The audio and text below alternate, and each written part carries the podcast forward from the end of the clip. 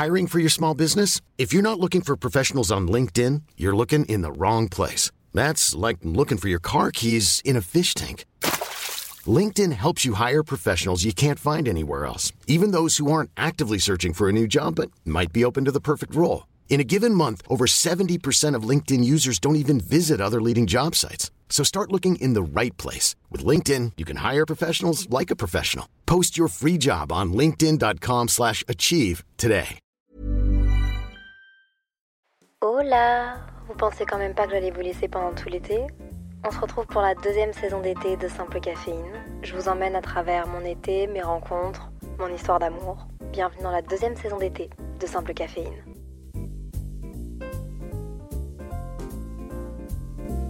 Hola J'espère que vous allez bien. Bienvenue dans un nouvel épisode de Simple Caféine. Tout d'abord, bienvenue dans la saison d'été de Simple Caféine. Cet épisode va introduire une saison d'été, c'est-à-dire que je vais faire des podcasts pendant tout l'été. Mais là, cette année, j'ai eu envie de travailler un voire deux concepts. Notamment, j'ai envie de vous faire la suite sur mon histoire d'amour et ma rencontre avec mon copain. Le dernier long épisode qui est sorti, c'était un épisode où je vous racontais la rencontre avec mon copain, qui a décidé de se donner le pseudonyme Samuel. Du coup, on va l'appeler comme ça. Et cet épisode vous a énormément plu. Ça m'a fait tellement plaisir. Genre, vos retours, sincèrement, les gars, ça m'a presque fait encore plus tomber amoureuse de lui. Vous voyez ce que je veux dire? Ça a presque re-romantisé notre histoire. Alors j'ai pris le temps. Je me suis posée pendant vraiment plusieurs jours dans des cafés, dans mon canapé, dans mon lit, j'ai scrollé à travers nos conversations sur WhatsApp, à travers nos photos, à travers nos voyages, nos premiers dates, deuxième date, et j'ai décidé de vous faire plusieurs épisodes autour de notre rencontre. En fait, je vous ai raconté la première fois où on s'est vu, la première fois qui était une semaine, et ça c'était en janvier 2022. Il s'en est passé des choses depuis janvier 2022, et ça dure toujours. Faut se rappeler qu'à la base, moi je pensais pas du tout qu'un match sur une application de rencontre comme Bumble pouvait m'amener à une histoire d'amour et une vraie rencontre. Je vous avoue que j'étais vraiment dans ma période de j'ai envie de rencontrer des gens, de tester un peu mes propres limites en relation amoureuse, en rencontre. Et puis je rencontre ce gars-là. En fait, c'est la seule personne que je rencontre via l'application. On se voit dans un autre pays, à Lanzarote plus particulièrement. Et puis en fait, je comprends que je comprends sans comprendre qu'en partant, je vais le revoir ou en tout cas j'en ai envie. Mais je me fais pas trop d'allusions. Parce que, bah, je sais pas, je m'attendais à rien. Vraiment, à ce stade-là, je me disais, dans le pire des cas, j'aurais bien pratiqué mon anglais. Et comme moi, un de mes rêves personnels, c'est de devenir bilingue, j'ai toujours voulu rencontrer quelqu'un aux États-Unis, une amie, un ami, pour être bilingue, parce que j'adore l'anglais, que je me suis dit qu'au pire, bah, ça me rapprocherait un peu plus de mon rêve, de devenir bilingue. Vos retours ont été tellement précieux tellement adorable. Je pense que j'ai jamais eu autant de messages, de retours par rapport à cette histoire. J'ai aussi croisé certains d'entre vous dans la rue, notamment une fille qui va se reconnaître, qui s'appelle Alix, qui était justement avec euh, quelqu'un qu'elle a rencontré sur Bumble, en date. On s'est croisés dans un restaurant, le restaurant fermé, donc en, fait elle n'a pas pu manger dans ce restaurant, et moi je partais du restaurant, et on est resté parler quelques minutes devant le restaurant. Puis elle m'a raconté que du coup bah, elle était avec son date Bumble, d'un autre pays. L'histoire un peu similaire et en vrai super cute. Et j'ai eu du coup vos témoignages aussi en DM qui m'ont fait tellement chaud au cœur et aussi simplement vos messages qui me disaient que ça vous donnait un peu d'espoir. Donc bref, pour commencer l'été, j'ai décidé que j'allais faire une série de plusieurs épisodes sur ma relation avec mon copain, les grandes étapes de notre relation. J'espère un peu comme un livre audio, comme un roman que vous pouvez écouter, que ce soit à la plage, dans votre lit, dans un parc, en faisant quelque chose, bref, pendant plusieurs semaines, chaque lundi matin, je vais vous raconter une partie de mon histoire avec mon copain. Et donc aujourd'hui, c'est le chapitre 2 de mon histoire d'amour. J'ai appelé ce chapitre Les retrouvailles. Mais avant de vous parler justement des fameuses retrouvailles, je vais vous remettre dans le contexte de l'épisode précédent. Sinon, vous pouvez passer quelques secondes si vous venez de l'écouter, genre. Dans l'épisode précédent, je vous racontais une semaine que j'ai passée à Lanzarote avec lui. C'était une coïncidence de se retrouver là-bas en même temps que lui, la vie est très bien faite. On a passé une semaine à se voir quasiment tous les jours. Et en fait, c'était comme une semaine de date. Quand je suis rentrée de Lanzarote, j'ai rien dit à personne.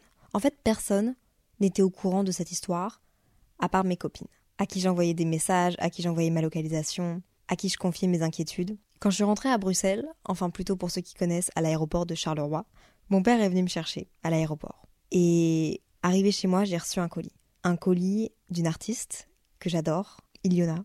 Et au même moment où j'ouvre ce colis, dans lequel il y a son CD qui venait de sortir, il m'envoie un message qui dit I had Si tu m'aimes demain stuck in my mind the whole practice. Ce qui veut dire j'ai eu la chanson Si tu m'aimes demain bloquée en boucle dans ma tête pendant tout l'entraînement. Parce que c'est un sportif, si j'ai omis de le dire. Et en fait, je lui avais fait écouter cette chanson d'Iliona, qu'il avait bien aimée. Il connaît absolument pas la traduction, il s'est absolument pas renseigné sur la traduction, mais je sais pas, la signification était assez mimi, donc je lui ai juste envoyé une photo que je vous mettrai sur le compte Instagram de Simple Caféine, de moi avec le CD justement. J'ai parlé de cette histoire à personne, à part à, à mes amis très proches de Bruxelles et de Paris. Et en fait, la seule personne à qui j'en ai parlé, autre que mon cercle d'amis très proches, c'est une fille sur les réseaux sociaux qui s'appelle Margot Sauvage, qui a aussi un podcast qui s'appelle Disco Podcast. Et Margot, je la suis sur YouTube en fait, c'est une créatrice de contenu assez nichée à l'époque à propos de la vie de fille au père, parce qu'elle a été fille au père pendant plusieurs années, il me semble, aux États-Unis. Et il s'avère qu'aux États-Unis, elle a rencontré sa personne. Pour vous la faire courte, elle a rencontré sa personne, elle est tombée amoureuse, il y a eu la pandémie, elle est retournée en France, et en fait c'était impossible de vivre l'un sans l'autre, et ils se sont mariés. Ce qui veut dire qu'elle est mariée à un Américain, ce qui veut dire qu'elle s'y connaît en termes de mentalité américaine, de dating français-américain. Vous voyez ce que je veux dire? Parce qu'en revenant de Lanzarote, j'ai très bien compris que la façon dont un Américain datait, les signaux qu'il m'envoyait, c'était pas les mêmes signaux qu'un Français ou qu'un Belge. Évidemment, c'est propre à chaque personne, mais au-delà d'être propre à chaque personne, la façon dont, dont, tu dates, dont tu montres à une personne que tu l'apprécies, il y a quand même un gros gap entre les États-Unis et la France. Surtout, je trouve que les Américains donnent beaucoup d'attention et te font te sentir très spécial, alors qu'en fait, t'es juste un date. Et du coup, je lui ai demandé conseil.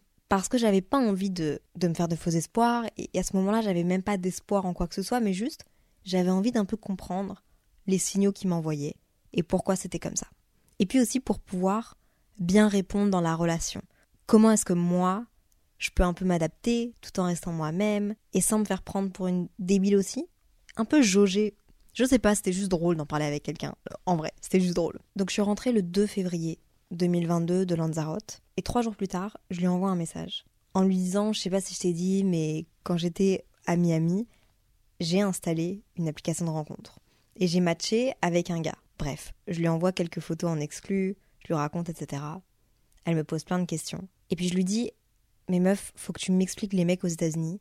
J'ai besoin des bases, j'ai besoin de comprendre. Et donc elle m'envoie trois trucs. Je vais vous en citer deux sur trois parce que la troisième, je suis un peu pudique quand même. Et ma famille écoute cette histoire. Vous n'avez pas besoin de savoir. c'est pas tant. C'est juste plus une anecdote. Premier point, il paye tout. Ça, ça m'a servi par la suite parce que c'est pas spécialement un truc que je veux dans la relation. Et donc au moins, j'ai su comment prendre les devants. Deuxième point, très important et qui a été vraiment majeur dans notre relation. Ils ne sont pas exclusifs, à part si vous vous mettez d'accord que vous voyez personne d'autre. En gros, d'après ce que j'ai compris et comment est-ce que je l'ai vécu et comment est-ce que je le vois, aux États-Unis, tu dates quelqu'un et en fait tu dates autant de personnes que tu veux tant que vous vous êtes pas dit on est exclusif. Mais être exclusif ne veut pas dire je t'aime. Donc, on se date, puis on se dit qu'on est exclusif, puis on se dit je t'aime. Donc là, Margot me pose plein de questions. Elle me dit mais, mais dis-moi en plus, je suis trop à fond sur les histoires d'amour. La dernière fois que vous vous êtes dit au revoir, c'était comment Vous vous revoyez quand Est-ce qu'il y a une date de définie Et c'est vrai qu'avant que je parte, il m'avait envoyé un message où il me disait j'ai des week-ends off qui arrivent, où je peux aller où tu veux en Europe. Et donc il m'a envoyé ces différentes dates. Ce que je trouvais très cute parce qu'en gros ça voulait dire je veux te revoir. Et puis Margot m'a dit aussi, autre chose très importante, n'interprète rien. Demande toujours confirmation, noir sur blanc, de ce que veut dire la personne, l'américain en face de toi. Et c'est vrai, on les connaît les Américains dans les films. On les connaît, tout est très cinéma, tout est très belles paroles. C'est des beaux parleurs, les Américains. Donc, j'avais ce petit truc dans ma tête. Moi, Léa, je ne veux pas que Samuel me prenne pour une débile. Le jour de mon retour, je lui ai envoyé un message. En fait, je l'ai remercié pour ces moments. Et il m'a répondu quelque chose de très très mimi. Très très américain, mais très très mimi. Il a pas mal de dures journées, intenses, dans le travail qu'il fait quotidiennement. Et il était très content de m'avoir rencontré et d'avoir pu passer quelques journées avec moi. Il m'a aussi dit I feel so much happier after our time together. Je me sens tellement plus heureux après avoir passé du temps ensemble. C'est quand même très mimi et qui, obviously, ça me fait fondre. Et puis il a aussi suivi son message par On va pas avoir l'histoire typique, une histoire d'amour typique. Mais par contre, on va très certainement se revoir bientôt. Et comme ça, je pourrais te donner un t-shirt. En fait, quand c'était quitté à Lanzarote, il m'avait dit Est-ce qu'en France, les petits amis donnent leur t-shirt d'équipe de foot, d'équipe, enfin de sport en gros, à leurs petits amis? Et j'étais là en mode Ah bah, je pense pas qu'on fasse ça souvent parce qu'il n'y a pas tant de, de team, le sport n'est pas autant présent qu'aux États-Unis. Mais il m'avait dit Ok, la prochaine fois qu'on se voit, je te ramènerai un t-shirt. Et moi, donc, dans mon histoire d'amour de film, ne sachant pas si ça allait durer ou pas, entre nous, je pense que j'avais hâte de le revoir pour le t-shirt. C'était une des raisons pour lesquelles j'avais hâte de le revoir. J'ai pas honte de le dire, je trouve ça hyper cliché, j'avais envie d'aller à fond dans les clichés. Donc je suis rentrée, il m'a envoyé ça, j'ai raconté à Margot, j'ai vu mes amis à Bruxelles et je leur ai tout raconté dans les moindres détails. Ça a pris une heure et demie. Et c'est drôle parce que le 14 février, on reparle enfin du fait de se revoir. Mais il faut savoir qu'à ce stade-là, on n'est pas en relation. Moi, j'ai compris qu'on n'est pas exclusif. J'ai compris qu'il n'y avait rien de, de c'était d'inscrit dans la pierre ni dans le marbre. Genre, c'est tout. C'est juste, on s'apprécie et pourquoi pas se revoir. À ce stade-là, si vous vous posez la question aussi, j'ai raconté ça à mes copines mais pas à mes parents. Mes parents ne sont au courant de rien. Mes parents ne savent rien de ce qui s'est passé. Pas non plus que j'ai rencontré un Américain, pas non plus que je vois quelqu'un. J'en parle à personne. On décide de se revoir autour du 20-21 mars pour 4 jours. Si vous vous posez la question de comment est-ce qu'on reste en contact, en fait on s'écrit sur WhatsApp une fois tous les deux jours, peut-être parfois tous les trois jours. Il y a des jours où il me répond pas, il y a des jours où je réponds moins vite aussi. Et on se parle, je dirais, ouais, un message par jour, tous les deux jours, tous les trois jours. Et c'est ça que je trouve beau, c'est que c'est pas une relation qui me prend du temps ou de l'énergie, et je pense que c'est un truc qui est très important dans notre relation actuelle, c'est qu'on a tous les deux une carrière professionnelle qu'on a envie de mener à bien, qui nous prend beaucoup de temps parce que c'est notre passion, et on respecte que ce soit la priorité de l'autre. Et je sais que lui n'a pas le temps de m'écrire 10 messages par jour, et moi pareil. Bon, il y a des jours où j'ai besoin et où j'ai envie de plus lui parler, mais à ce stade-là, la relation, vraiment, on se parle une fois tous les ouais, 2-3 jours. Je fais un saut dans le temps, on est autour du 18 mars, et on a prévu de se revoir pendant 3-4 jours. On a décidé de se revoir à Paris, et vous allez peut-être vous dire, ok, pourquoi Paris, pourquoi pas autre part en, Europe? Moi, à ce moment-là, j'habitais encore à Bruxelles. En fait, pourquoi pas à Bruxelles, Léa? Paris était très stratégique pour moi. Parce que à Bruxelles, il y a mes parents. Et je leur en avais pas parlé, j'avais pas envie de les croiser. Et surtout, comment expliquer à mes parents que j'allais découcher quelques nuits pour aller dormir chez je ne sais pas qui? Bon, j'aurais pu aller dormir chez Inès ou vous allez peut-être vous dire, t'es majeur, Léa, tu fais ce que tu veux. Oui, mais bon, je pense que quand on habite chez ses parents, on sait tous que c'est toujours sympa de leur dire où est-ce qu'on dort, si on dort à la maison ou non. Et là, pour le coup, euh, bah, ça m'arrangeait pas trop que ce soit à Bruxelles. Donc je me suis dit Paris. Pourquoi Paris? Mes parents sont pas là et j'ai l'habitude d'aller à Paris pour le travail. Et donc c'est une bonne excuse. Pour mes parents, pour mes proches, j'ai pas besoin de me justifier sur ce que je vais faire à Paris, pourquoi je vais à Paris, parce que c'est presque normal et ça fait presque partie de mon quotidien toutes les semaines d'aller à Paris. Donc, je prends mes billets de train pour aller à Paris. J'arrive à Paris le, 17, je dors chez un ami. Et puis le 18, le grand jour, il avait pris un Airbnb. Il avait pris un Airbnb, mais lui, il arrivait, je pense, vers minuit, minuit et demi au Airbnb. Donc il m'avait demandé d'aller récupérer les clés. Et j'étais très gênée, mais j'ai été. J'avais rendez-vous avec une, euh, une dame, du coup, qui louait l'appartement de son fils pendant qu'il n'était pas là. Appartement sublime. Il y avait juste eu un problème au parquet. Je pense que c'est pour ça qu'on avait pu avoir celui-là. Le parquet était vraiment déglingué, mais la lumière était trop belle, c'était dans les, dans les toits, genre dernier étage. Des poutres, bêtes de lumière. Un joli appartement, je pense que, je pense que ouais, il faisait peut-être 40 mètres carrés, mais tellement bien aménagé. Et déjà, j'étais là en mode waouh. Parce que moi, quand j'allais à Paris, je dormais chez des amis. On va se le dire, j'ai 22 ans, j'ai pas des moyens financiers énormes, encore moins à cette époque-là. Et donc j'ai des amis qui m'ont toujours dépanné et que je remercie énormément pour ça. Je récupère les clés, je me fais un peu cute, je reste dans le Airbnb, mais je suis très très stressée.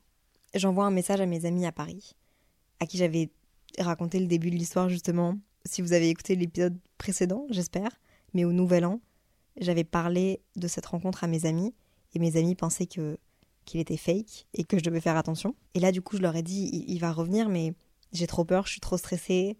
Euh, sauvez-moi, genre vraiment sauvez-moi, euh, essayez de faire en sorte que genre ça aille mieux et tout.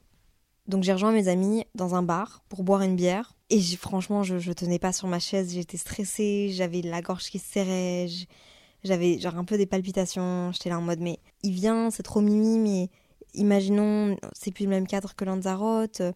Peut-être que peut-être qu'il va pas m'apprécier, que genre c'est quoi qu'il veut, pourquoi est-ce que je ressens toutes ces sensations là. J'étais vraiment vraiment très très stressée et je comprenais pas d'où venaient toutes ces sensations et pourquoi est-ce que j'étais comme ça. Et c'était pas de l'amour, OK? C'était pas de l'amour, c'était du stress.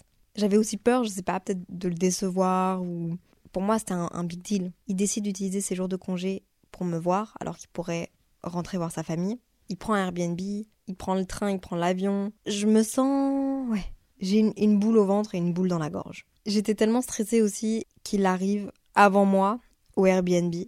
Parce qu'à ce moment-là, on se parlait pas énormément par message. Donc il m'avait pas tenu vraiment au courant de son voyage, exactement l'heure à laquelle il arrivait. Enfin, je savais plus ou moins, mais je connaissais pas son numéro de vol, par exemple. Je savais même pas s'il était monté dans l'avion, finalement, s'il était, s'il avait genre décollé. Je savais qu'il arrivait environ entre minuit et minuit et demi, et je pense qu'il était 23h50 et j'étais stressée avec mes amis. Je leur disais, mais je sais même pas si son avion a atterri, je sais même pas où il est.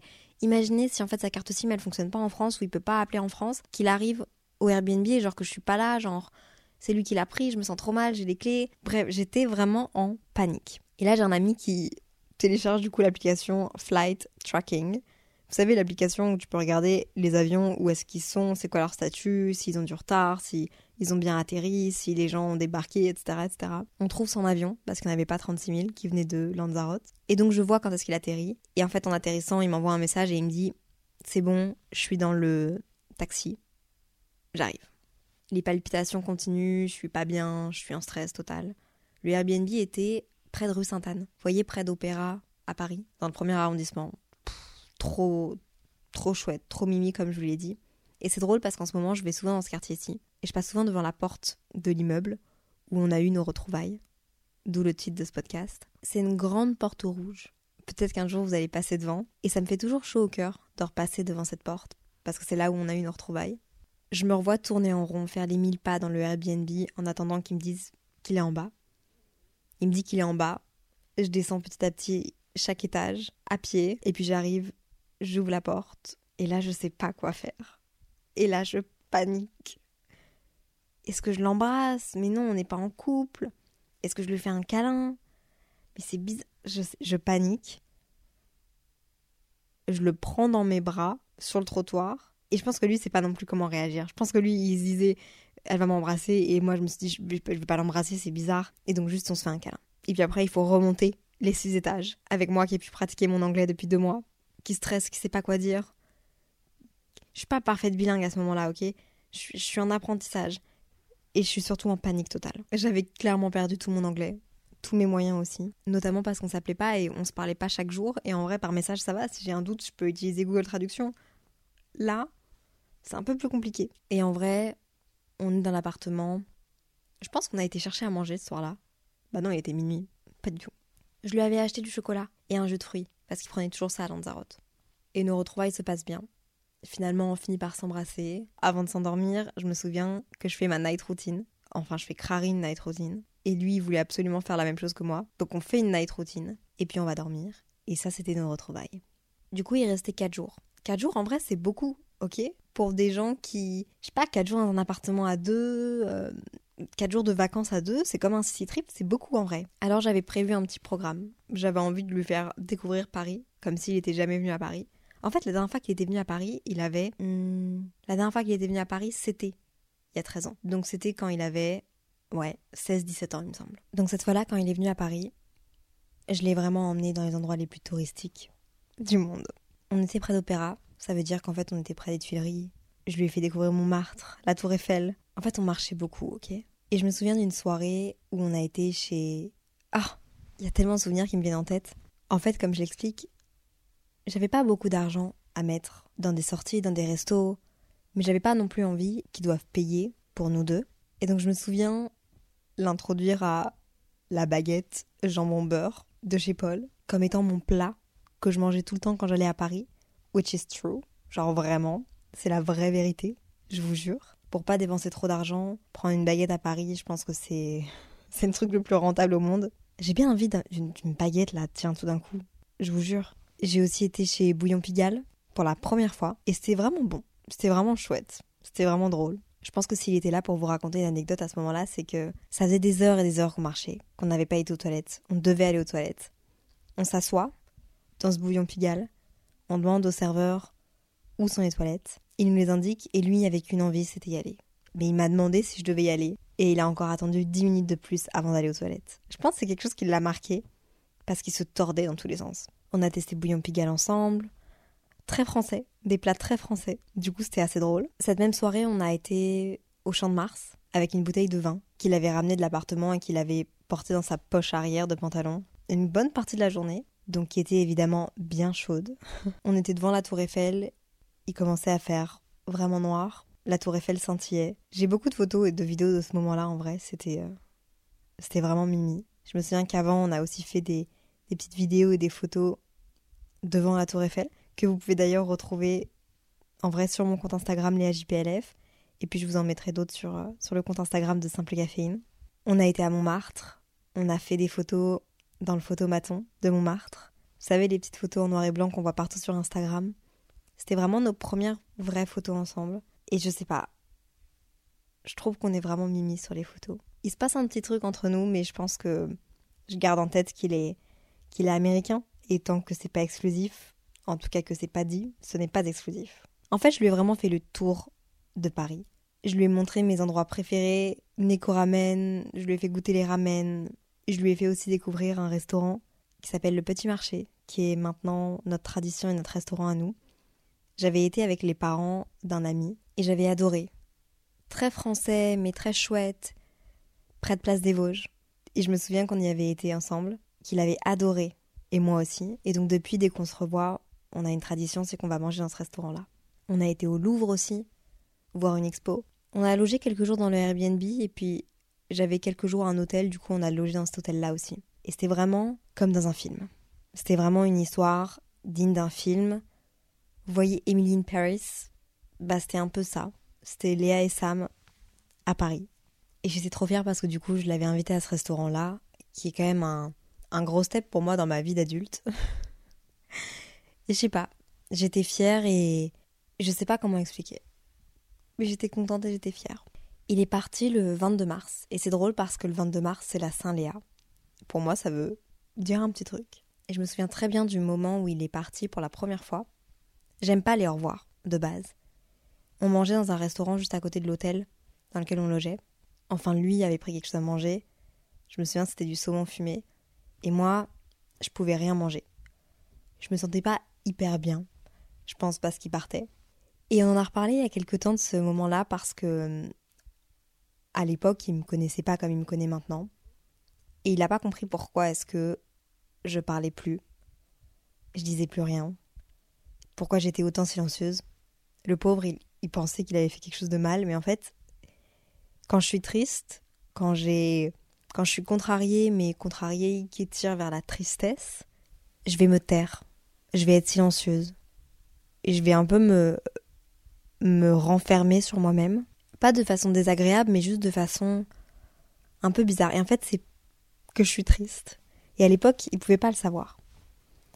Bref, il est parti, je me revois lui dire au revoir, remonter dans l'hôtel et me dire bon, tu vas pas pleurer Léa quand même, c'est bon. Tu, tu le connais pas encore, il se passe pas grand chose entre vous, enfin en termes de, de sentiments, genre c'est bon, c'est bon, reste calme. Je sais pas si j'ai lâché une larme ou pas. Je pense pas. Je sais plus. Peut-être.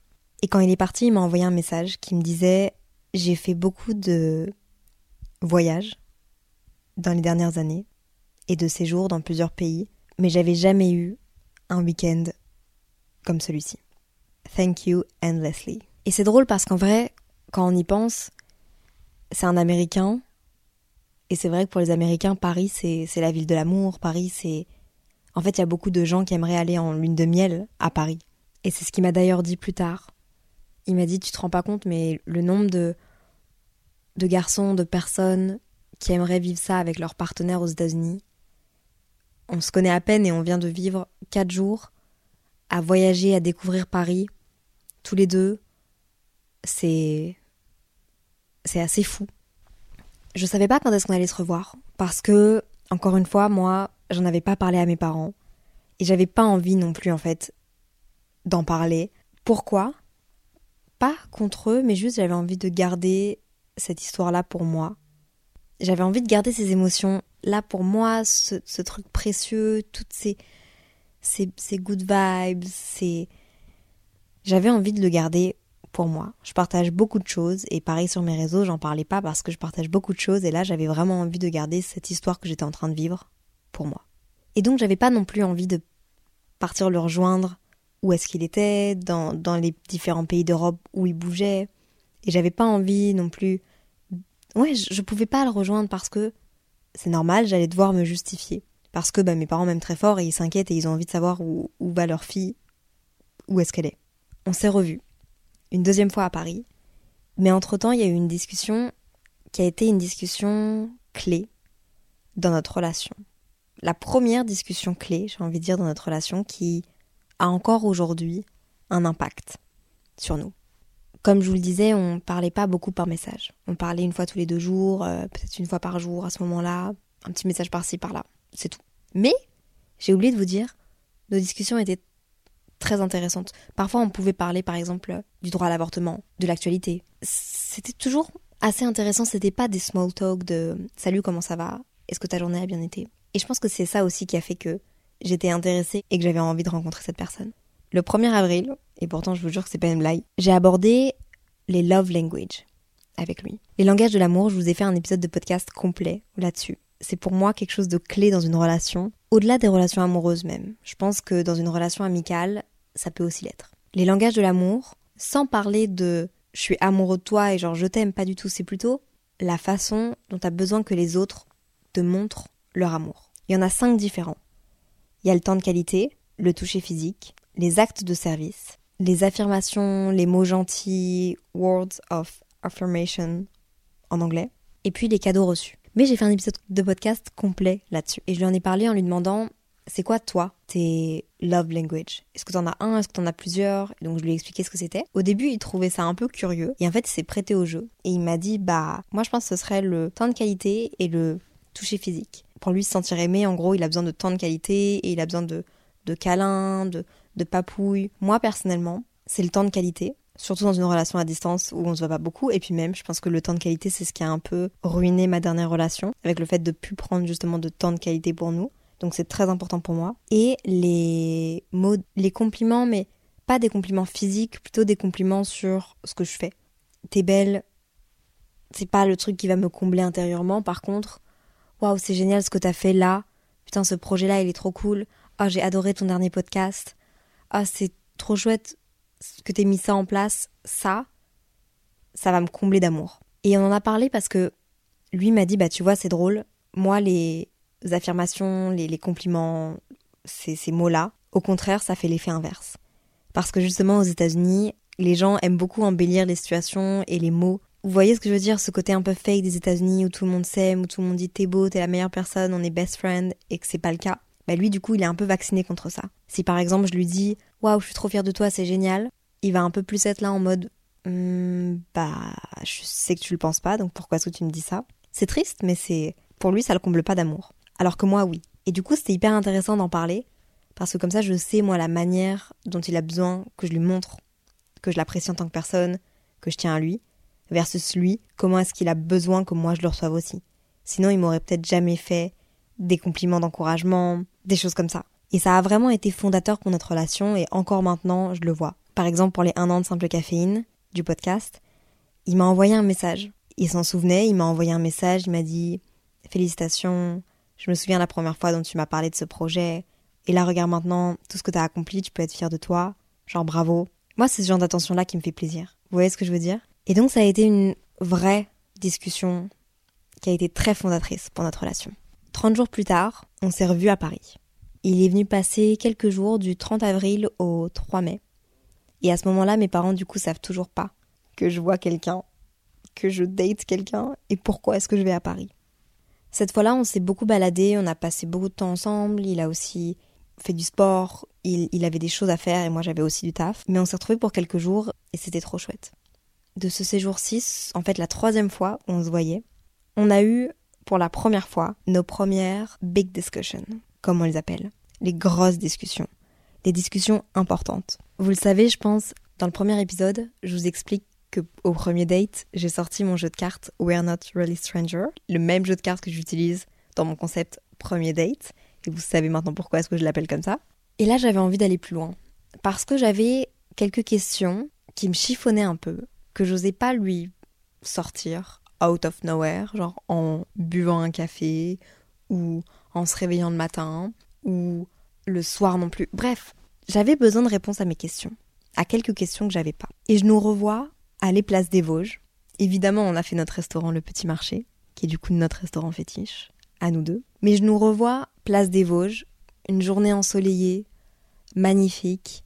Il faisait pas trop chaud, pas trop froid. J'étais posée au creux de, de ses jambes il me faisait des papouilles dans les cheveux. Et je sais pas pourquoi un de nous deux a sorti, je pense que c'est moi, viens on aborde des, gros sujets, viens on fait des big discussions. Et chacun à notre tour on devait apporter un sujet et parler de ce sujet et dire qu'est-ce qu'on pensait de ça. En fait c'était une façon pour moi d'avoir réponse à plein de questions. En fait j'avais envie de savoir surtout c'était quoi son avis sur certains sujets qui sont tellement importants pour moi que c'est difficile de faire des concessions dessus. On peut être différent sur plein de points, mais il y a des avis qui sont important pour moi et j'en ai parlé avec des amis, elles m'avaient demandé tu sais qu'est-ce qu'ils pensent de ça, tu sais qu'est-ce qu'ils pensent de ça? Parce qu'aux États-Unis c'est des sujets clivants et j'étais pas capable de donner ces informations-là à mes amis parce que moi-même je les avais pas. Alors on était posés dans l'herbe et on a commencé à aborder différents sujets. Des sujets vraiment lourds, OK? On a parlé de l'avortement avant que Roe v. Wade soit enlevé, ce qui est totalement affreux. On a parlé de partis politiques. Aux États-Unis, c'est un sujet très clivant et assez important. Et puis c'était aussi pendant que nous, il y avait toutes les élections, etc., etc. On a parlé de mariage. Je sais qu'aux États-Unis, c'est quelque chose qui est plus ou moins important, et je voulais savoir son avis, etc. Mais plus par curiosité, ok On va pas se projeter jusque-là, mais on a aussi parlé d'argent, de rapport à l'argent, de, de tout ça, par rapport à lui, son milieu, moi, mon milieu. On a brisé des tabous, en fait, que j'osais pas briser avant, que je cachais un peu, parce que bah, c'était pas le moment de les aborder. Lui posait une question, puis moi je posais une question, puis lui posait une question, puis moi je posais une question. Et je pense que ça a été le moment où on a presque le plus connecté. On s'est entendu sur tous les sujets. J'ai trouvé ça très très intéressant et je trouve que sa manière d'aborder les sujets sont particulièrement matures et intéressantes. Il est jamais tout noir ou tout blanc, mais il a ses propres opinions. Et je sais pas. Encore une fois, c'était euh, une petite gommette verte, un petit pouce vers le haut, et en vrai j'étais rassurée. Cette fois-là, je lui ai aussi fait goûter pour la première fois les chouquettes, qui sont devenues, je pense, sa pâtisserie préférée. Depuis, il adore ça. Et puis, on a aussi été à Pompidou. On a fait des photos avec la vue, la tour Eiffel, etc. C'était un beau souvenir, ça aussi. Les deux fois où il est venu à Paris, c'était très différent. Et ça a vraiment marqué le début de notre relation. Mais à ce moment-là, on n'est toujours pas exclusif. On est le 3 mai. On s'est rencontrés pour la première fois, je pense, autour du 20 janvier. On n'est toujours pas en couple. Toujours pas exclusif on se prend pas la tête, mais par contre on passe des super bons moments et, et je me sens vraiment sereine par rapport à la relation. Sans trop m'engager, sans trop l'engager, sans... C'est juste chouette. Il est parti le 3 mai. Je me souviens plus trop honnêtement, faudrait que je lui demande comment est-ce que j'ai réagi quand il est parti. Euh, je pense que ça a été parce que j'ai été voir un ami, j'ai dormi chez un ami directement après. Le lendemain, ce qui était drôle, c'est que ma maman est arrivée à Paris parce qu'on faisait un shooting photo à deux pour une marque. Et elle n'était pas au courant de tout ça. Elle savait absolument rien. Et moi, j'avais tous ces souvenirs, ces nouveaux souvenirs que je m'étais créés. Ma maman était là et puis après on repartait à deux à Bruxelles. Et je sais pas. La situation est juste drôle. Et euh, j'ai l'impression de vivre une double vie à ce moment-là. Sans mentir à mes parents, sans vraiment leur cacher, mais juste, je suis dans mon monde et ça fait du bien de garder certaines choses pour soi. Surtout que j'en parlais à des amis, que la relation était jolie. C'était pas quelque chose que je cachais parce qu'il y avait un problème, parce que ça clochait. C'était vraiment juste parce que ça me faisait du bien de le garder pour moi. On va faire un petit bond dans le temps, quelques jours auparavant, avant qu'il vienne à Paris. Le 17 avril, il m'annonce qu'il va devoir venir en France quelques jours. Je pense qu'il voulait savoir si j'allais être dans les parages. En fait, il m'annonce qu'il va aller au Festival de Cannes. Pas pour lui, mais parce qu'il y a un de ses amis qui travaille pour une euh, compagnie de production qui doit y aller. Et donc, du coup, il peut partager sa chambre avec quelqu'un. Vu que Sam est pas loin de la France, son ami lui demande si il a des jours de congé et s'il veut le rejoindre à Cannes. Un peu, t'amènes un costume, on se fait quelques soirées, ça va être drôle, tu verras. Donc ça, c'était le 17 avril. Entre-temps, il vient à Paris, des semaines se passent. Il part de Paris le 3 mai, ma maman vient à Paris shooter le 4 mai. Le 4 au soir, on part de Paris. Et moi, le 6 mai, je reçois un appel de mon agent qui m'annonce que je suis invitée à Cannes. Et je lui demande quelle date. Et ça tombe exactement jour pour jour, aux mêmes dates que Samuel. C'est la deuxième grosse coïncidence de notre histoire. Et je vais m'arrêter là pour cette semaine. Je vais arrêter ce chapitre, nos retrouvailles, à ce moment-là. Je suis invitée par Instagram au Festival de Cannes, aux mêmes dates que lui, où potentiellement il va aller avec son ami. L'histoire est assez chouette, la suite est assez dingue et folle. Le chapitre 3, que vous allez entendre la semaine prochaine, s'appelle La fugue, et j'ai déjà vraiment hâte de vous le partager. J'espère que cet épisode vous aura plu.